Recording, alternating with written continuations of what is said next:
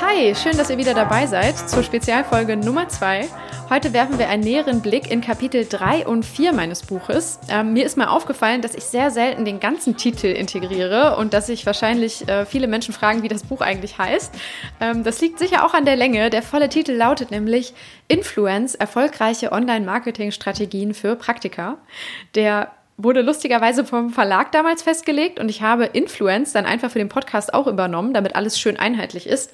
Aber ich denke, wenn ihr euch ähm, ja Influence merkt und dann noch meinen Namen hinzufügt, äh, findet ihr das bei Amazon oder Bücher.de oder Weltbild ähm, mit Sicherheit sehr, sehr schnell und direkt. Ähm, ja, und wir schauen einfach mal jetzt weiter rein, ähm, damit ihr auch inhaltlich ein Gefühl kriegt dafür und ähm, ja, selbst wisst, ob es das erfüllt, was ihr euch vorstellt und was ihr sucht. In Kapitel 3 ähm, kümmern wir uns darum, was das Unternehmen selbst an Vorarbeit leisten muss. Wie einige von euch vielleicht wissen, basiert das Buch auf einem Vortrag, den ich in den letzten ähm, Jahren beziehungsweise im letzten Jahr zum Thema Grundlagen des Influencer-Marketings gehalten habe. Ähm, und mich hat im Endeffekt im Anschluss auf das Webinar eine Dame vom Haufe Verlag dann kontaktiert und meinte, dass es ja super wäre, wenn wir diesen Vortrag quasi als Grundlage nehmen, die Gliederung ähm, als Grundlage nehmen, um daraus ein Buch zu machen. Ähm, und damals war das Thema Ziele und KPIs natürlich auch super wichtig und hat eine große Rolle im Vortrag gespielt gespielt, aber es war nicht der Hauptfokus. Es war dann sozusagen der Verlag und meine Produktmanagerin, die angeregt haben, dass man das Thema wirklich zu einem komplett gesonderten Kapitel macht. Und ich muss sagen, dass ich diese Anregung gerne angenommen habe und sehr, sehr froh bin im Nachhinein, dass äh, sie kam und dass ich das getan habe. Denn so entstand der Ausgangspunkt ähm, sozusagen für jeden Rat, den ich zum Thema Influencer-Marketing in diesem Buch im Anschluss geben kann. Nachdem wir also in Kapitel 1 und 2 einmal das Spielfeld gezeigt haben, auf dem wir uns bewegen und auch auch, ja, ich sag mal, Gründe aufgezeigt haben, warum es vielleicht eine gute Idee ist, mitzuspielen, geht es jetzt, wenn wir in diesem super tollen metaphorischen Bild bleiben, darum, einen Blick auf die eigene Bank zu werfen oder die Spielerkabine, wenn man so will. Und ganz offen und ehrlich mit sich selbst ist, ob man bereit dafür ist, und das nötige Material hat und die notwendigen Grundlagen gelegt hat intern, um ähm, jetzt sozusagen im Influencer-Marketing mitzuspielen. Wenn das nicht so ist, dann ist es auch überhaupt kein Problem, denn dafür ist das Buch ja da. Ähm, hier geht es jetzt wirklich dann los mit dem Ratgeberteil des Buches und den einzelnen Schritten, die ähm, so Step by Step einfach zeigen sollen, ähm, wie Influencer Marketing funktioniert und was es dafür braucht. Genau, deshalb lautet Kapitel 3 der Blick nach innen, Vorbereitung im Unternehmen. Und wenn wir uns jetzt mal die Gliederung etwas genauer anschauen, dann steht da in äh, Kapitel 3.1 so etwas wie das Markenprofil schärfen. Also wer bin ich überhaupt und was möchte ich? Weil erst wenn ich mich selbst ganz genau kennengelernt habe, dann weiß ich auch, wer für mich der Richtige ist. Und das geht fließend über in 3.2 Ziele und Key Performance Indicator definieren. Also die Frage, was möchte ich überhaupt erreichen? Und welche Ziele lassen sich mit Influencer Marketing eigentlich verfolgen? Passt die Disziplin dann überhaupt für mich? Ist es das richtige Werkzeug sozusagen? Und ähm, ja, welche Kennzahlen und KPIs ähm, stehen mir zur Verfügung, um dann am Ende auch zu messen, ähm, ob es denn geklappt hat. Das muss ich einfach ganz, ganz zu Beginn schon festlegen und ähm, darauf aufbauend dann weiterverfahren. Dann der nächste Punkt, wen möchte ich überhaupt erreichen? Also die Zielgruppe kennenlernen, lautet dann Kapitel 3.3. Ähm, und hier gibt es so schöne Unterpunkte wie den Mensch in den Mittelpunkt stellen oder Customer Journey trifft Customer Experience und von der Theorie in die Praxis. Also wie lassen sich denn dann diese einzelne Punkte tatsächlich übersetzen. Wenn ich folgende Zielgruppe habe, was sind dann die richtigen Wege, um weiter zu verfahren? Ähm, dann gar nicht mal so unerheblich der Punkt, das Budget festlegen. Was kostet eine Influencer-Kooperation? Wie können Sie den Wert einer Leistung ermitteln? Ähm, und dann ein Punkt, der mir persönlich sehr viel Spaß gemacht hat, äh, das Team zusammenstellen. Also welche Fähigkeiten und Zugänge müssen wirklich abgedeckt sein in meinem Team, wenn ich Influencer Marketing im Unternehmen erfolgreich betreiben möchte? Ähm, welche Unterstützung können mir externe Dienstleister bieten? Und ähm, wie kann ich persönlich Influencer Marketing intern promoten, wenn ich denn überzeugt bin, dass es das Richtige ist? Und genau darum geht es jetzt auch in der Leseprobe, ähm, nämlich darüber, äh, darum, was ich intern quasi im, an äh, Vorarbeit leisten muss, wie ich mich aufstellen muss, auch personell und äh, ja, was alles da sein muss, sozusagen an Manpower und äh, Skills, um Influencer Marketing zum Erfolg zu bringen. Ähm, ich weiß noch, dass es mir wirklich sehr viel Spaß gemacht hat, das alles äh, ja aufzubauen, weil ich mir einfach einen Best Case sozusagen kreieren konnte, so wie ich es für richtig halte. Und ich weiß, dass es natürlich so ein bisschen auch eine Utopie ist, weil im Unternehmen ist man natürlich gewissen Rahmenbedingungen und äh, Herausforderungen ausgesetzt, die ähm, ja die einfach da sind und die das Ganze komplizierter machen, als es äh, ja ist, wenn ich es jetzt einfach so als Wunschtraum hinschreibe. Die Realität ist natürlich nicht so blumig, ähm, aber ich habe das jetzt quasi einfach mal als, äh, wie nenne ich das, als Idealform äh, mal hingeschrieben und äh, jeder findet dann selbst so seine einzelnen Angriffspunkte. Da bin ich überzeugt, um es in seinem eigenen Unternehmen mit seinen eigenen ähm, ja kleinen äh, Herausforderungen und Hürden meistern zu können. Ja, ich wünsche euch jetzt ganz viel Spaß bei Leseprobe zu Kapitel 3. Kapitel 3.5 Das Team zusammenstellen.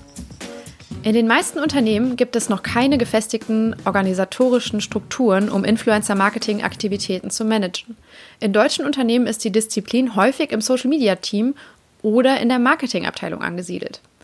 Dazu gibt es jetzt hier eine Infografik ähm, unter dem Titel Verantwortungsbereiche im Influencer-Marketing um Influencer-Marketing-Aktivitäten zu managen. Das ist eine Übersicht, die der BVDW äh, ermittelt hat in einer Studie. Und demnach ähm, ist quasi Influencer-Marketing zu 50 Prozent im Social-Media-Marketing angesiedelt, zu 15 Prozent im Influencer-Marketing, also wirklich mit einer eigenen Abteilung, zu wiederum 15 Prozent in PR und Kommunikation, zu 8 Prozent in Marketing allgemein oder Advertising. Und die anderen darunter, ähm, ja, teilen sich dann wirklich so Restpunkteplätze. Mehr dazu dann im Buch. Doch es gibt viele weitere Teile eines Unternehmens, die mit Influencern in Berührung kommen können. Welche Abteilungen kommen damit zum Beispiel in Berührung? Hierzu auch eine Infografik. Digitales Marketing, Social Media, Brand- und Produktmanagement, Unternehmenskommunikation und PR, HR und Employer Branding, Produktentwicklung, CRM und Customer Care und Legal. Es ist sehr wichtig, dass zwischen allen betroffenen Abteilungen ein transparenter Austausch stattfindet und die entscheidenden Personen über geplante und bereits stattfindende Influencer-Aktivitäten informiert werden. Beispiel. Was im schlimmsten Fall passieren kann, wenn der Informationsfluss nicht gelingt, zeigt das Beispiel von Thomas Panke und Lego. Panke betreibt einen YouTube-Kanal namens Held der Steine und begeistert dort 240.000 Abonnenten mit Videos aus seinem Spielwarenladen, den er in Frankfurt betreibt. Als Lego-Fachhändler und Fan stellt er seit über vier Jahren Lego-Sets vor, gibt Tipps für den Zusammenbau und Kaufempfehlungen. Hohe Glaubwürdigkeit genießt er in der Szene vor allem, weil er bekannt dafür ist, den Konzern aus Dänemark offen zu kritisieren, wenn es geboten ist. Ernsthaft belastet wurde die Beziehung jedoch Anfang des Jahres, als Panke ein formelles Schreiben von Anwälten des Konzerns erhielt, in dem er aufgefordert wird, das Logo seines Kanals umgehend zu ändern, da der abgebildete Vier Noppenstein zu sehr an, den Kult, an die Kultmarke erinnere und damit Markenrechte verletze. Die unpersönliche Benachrichtigung sowie der harsche Ton des Schreibens verärgerten den Lego-Influencer so sehr, dass er sich dazu entschloss, den direkt Liefervertrag mit Lego zu kündigen und von nun an auch Konkurrenzprodukte im Sortiment zu führen und auf seinem Kanal einzubinden. Seinen Unmut verarbeitete er in einem Video auf YouTube, das innerhalb kürzester Zeit mehrere hunderttausend Aufrufe verzeichnete und deutschlandweit Schlagzeilen hervorrief. Selbst Lego Deutschland-Chef Frederik Lehmann äußerte sich persönlich auf einer Pressekonferenz im Rahmen der Spielwarenmesse in Nürnberg zu den Vorgängen und entschuldigte sich bei Panke für die Fehlkommunikation. Man hätte statt eines Briefes vom Anwalt, Zitat, den Hörer in die Hand nehmen sollen, Zitat Ende, um alles persönlich zu besprechen. Welt.de schreibt dazu im Februar 2019 sehr treffend, Früher wäre das für Lego kein Problem gewesen. Niemand hätte etwas von dem Streit eines kleinen Ladens mit seinem Hauptlieferanten erfahren. Lego hätte geschrieben und Parke hätte springen müssen. Nur haben das Internet und die sozialen Netzwerke die Machtverhältnisse verschoben, zugunsten des Händlers. David gegen Goliath. Offensichtlich wäre dieser Fall anders gelaufen, wenn die Rechtsabteilung eng mit den Beauftragten für Influencer Relations zusammengearbeitet hätte und für die besondere Dynamik der Branche sensibilisiert gewesen wäre. Ein simples internes Kommunikationsproblem kann sich in heutiger Zeit schnell zur externen Krise mausern. Um die bestmöglichen Grundlagen für erfolgreiches Influencer-Marketing zu legen, ist es auch entscheidend, dass Sie sich intern richtig aufstellen und eine optimale Organisationsform für die Steuerungen der Influencer-Marketing-Maßnahmen definieren. Dann geht es im nächsten Schritt darum, welche Fähigkeiten und Zugänge eben dafür abgedeckt werden müssen. Da gibt es dann eine sehr lange Liste. Wir machen jetzt aber weiter etwas am Ende von Kapitel 3, nämlich mit der Frage, wie Sie Influencer-Marketing intern promoten können. Sicher haben auch Sie mit vielen Vorurteilen zu kämpfen, wenn Sie das Thema Influencer-Marketing intern auf den Tisch bringen. Ich kann Ihnen versprechen, Sie sind nicht allein und handfeste Vorbehalte finden sich definitiv nicht nur in alteingesessenen Unternehmen, sondern auch in hippen Digitalagenturen in deutschen Metropolen.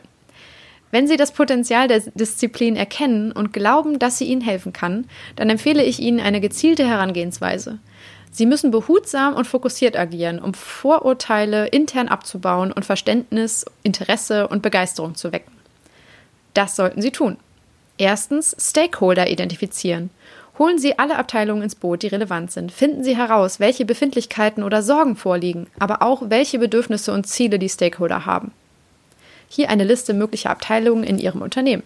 Marketing und Sales, Social Media, interne und externe Kommunikation, CRM, IT und Datensicherheit, Rechtsabteilung, Geschäftsführung und Management.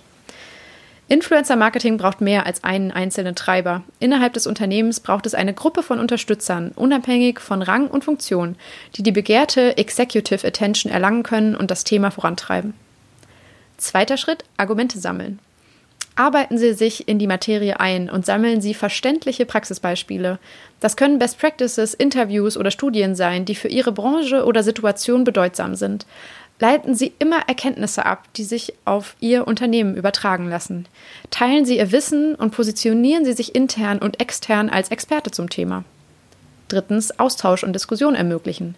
Etablieren Sie einen Raum für regelmäßigen Austausch und Diskussionsrunden innerhalb des Unternehmens. Ermöglichen Sie es auch Kritikern, ihre Bedenken zu äußern. Laden Sie externe Gäste ein, zum Beispiel Influencer oder Unternehmen mit Erfahrung im Influencer-Marketing. Oder halten Sie selbst kleine Impulsvorträge, um über neue Entwicklungen oder Erkenntnisse zu informieren.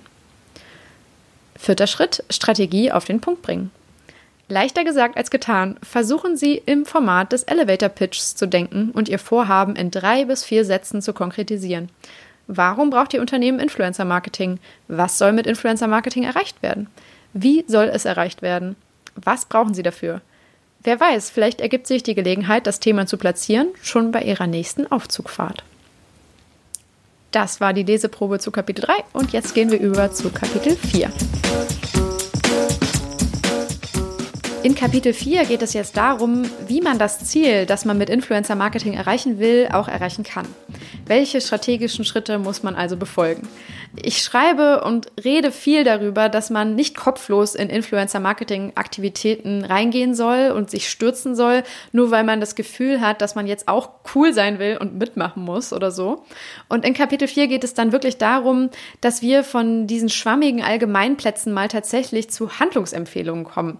Worauf sollte ich als Marketer denn nun wirklich achten, wenn ich meinen Abverkauf steigern will oder meine Markenbekanntheit oder wenn ich auf ein neues Produkt aufmerksam machen will? Ich muss dazu sagen, dass man ähm, Kapitel 4 bis 6 auch in einem hätte verwursteln können, weil die Grenzen hier super fließend verlaufen. Kapitel 4 ist zu Beginn noch recht theoretisch. In Kapitel 5 geht es dann wirklich sehr handfest darum, wie ich dann den Influencer finden kann, der zu meinen Zielen und meiner Strategie passt. Und in Kapitel 6 zeige ich verschiedene Wege auf, wie man die Strategie dann zum Leben erwecken kann, also die Umsetzung gestalten kann. Und dort sieht man dann, ähm, ja, wie es in der Praxis aussehen kann.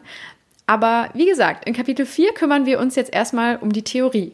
Und in der Gliederung geht es dann um so wundervolle Punkte wie, also Oberbegriff Entwicklung einer Influencer-Strategie und dann die alten Regeln gelten nicht mehr. Also wo es wirklich um den Punkt geht, dass ähm, ich sag mal, die Strategien, die früher im Influencer-Marketing noch funktioniert haben, heute so leider nicht mehr funktionieren, weil die Disziplin zwar jung ist, aber eben auch nicht mehr so jung, dass die, äh, ich sag mal, die Anfangsregeln des Universums äh, heute auch noch äh, valide sind.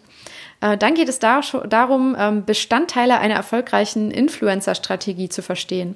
Und dann so Unterpunkte eben wie Ausrichtung der Marketingziele auf die Influencer-Strategie, Orientierung der Strategie entlang der Customer Journey Und dann auch die Frage, welcher, welcher Influencer ist denn der richtige, wo dann die ähm, allseits beliebte Frage groß oder klein mal ähm, auseinandergenommen wird und analysiert wird unter dem Titel großer Star oder kleiner Creator, mal etwas plakativer formuliert.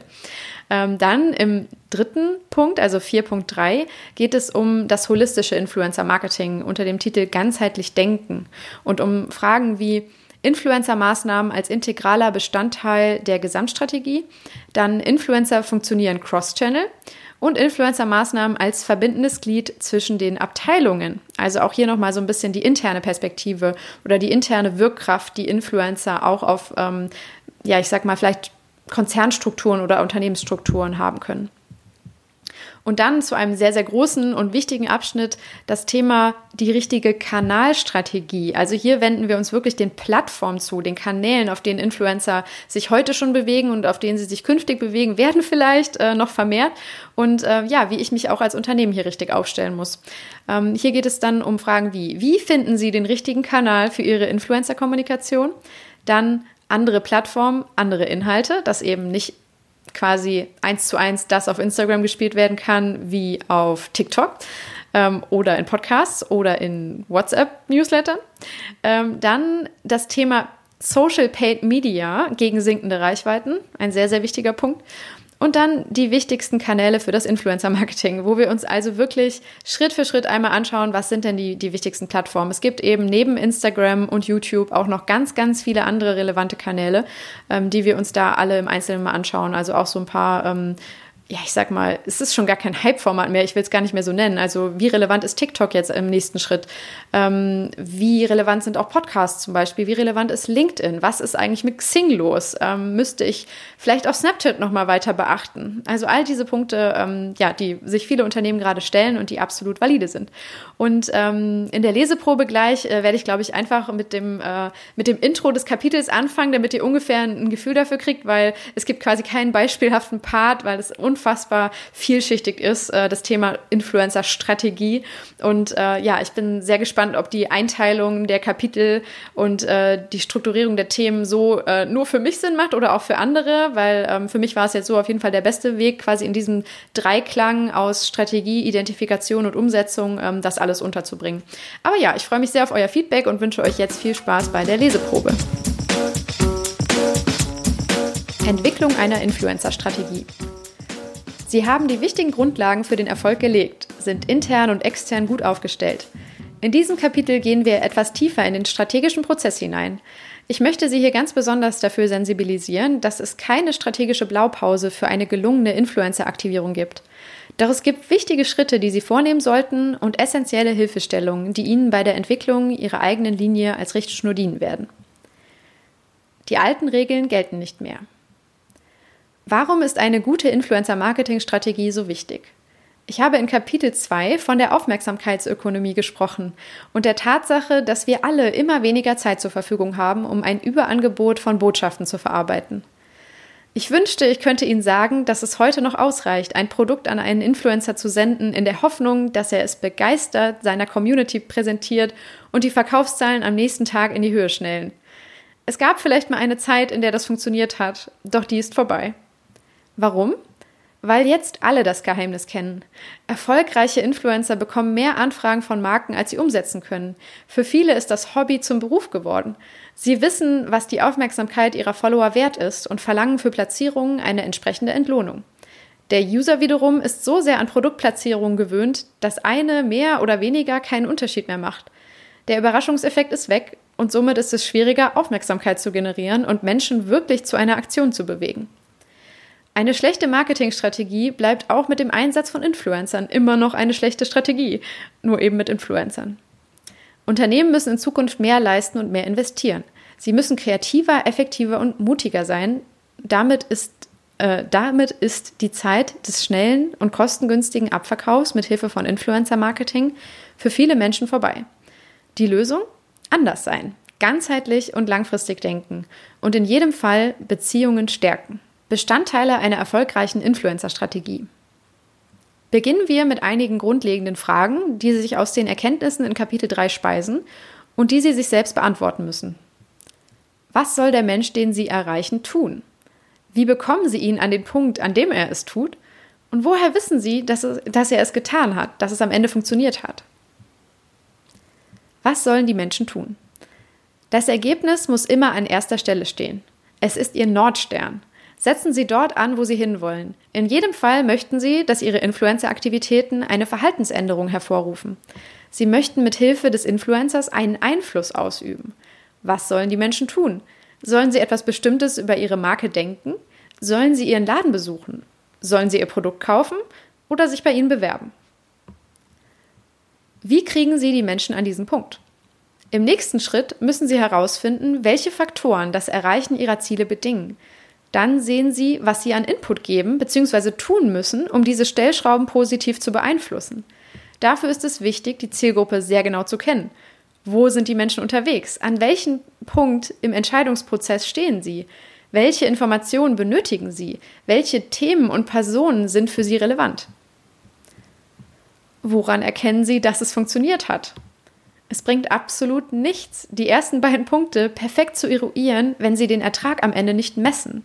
Es gibt zahlreiche Möglichkeiten, um die Wirksamkeit von Influencer-Marketing-Maßnahmen nachzuvollziehen zum Beispiel in Kapitel 7.2 nachzulesen.